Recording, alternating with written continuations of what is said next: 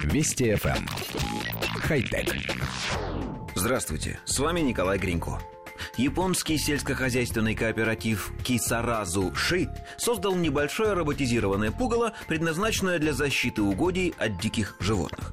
Аппарат, напоминающий волка, имеет плотный мех и искусственные клыки, а его размеры составляют 65 сантиметров в длину и 50 в высоту.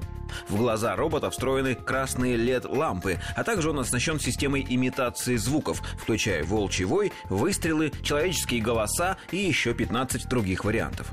Встроенный в робота инфракрасный сенсор отслеживает движение и при необходимости включает глаза и голос робо-волка.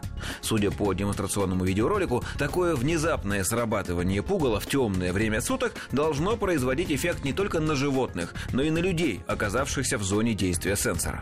По словам разработчиков пугала, прототип устройства прошел успешное тестирование.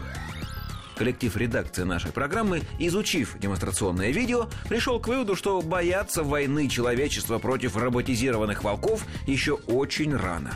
Пугало действительно напоминает волка, умеет сверкать глазами, открывать пасть и издавать пугающие звуки, но выглядит оно при этом как очень неумело сделанное чучело, в которое встроен примитивный механизм. Если верить сообщению, такого функционала вполне хватает, чтобы отпугивать забредающих на поля зайцев и оленей. А значит, совершенствовать робота-волка никто не станет. Зачем пытаться сделать лучше то, что и так прекрасно работает? Роботизированные пугало известны довольно давно.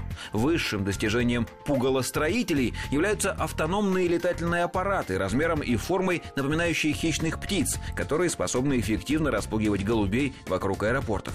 Но для борьбы с млекопитающими, которые вредят сельскохозяйственным угодьям, до сих пор применялись дедовские методы от заборов до различных ядов. Первый же опыт постройки роботизированного пугала показал, что технология отлично работает. Конечно, в поля забредают не только суслики и косули. Люди тоже могут оказаться в поле зрения автоматической пугалки. И последствия такой встречи, особенно ночью, могут быть самыми разными. Но возможным жертвам технологии ответить можно только одно. Нечего шляться по полям. Сами виноваты. Да и механический волк со светодиодными глазами, говорящий человеческим голосом, не такое уж страшное зрелище. Хотя... Вести FM. Эм. Хай-тек.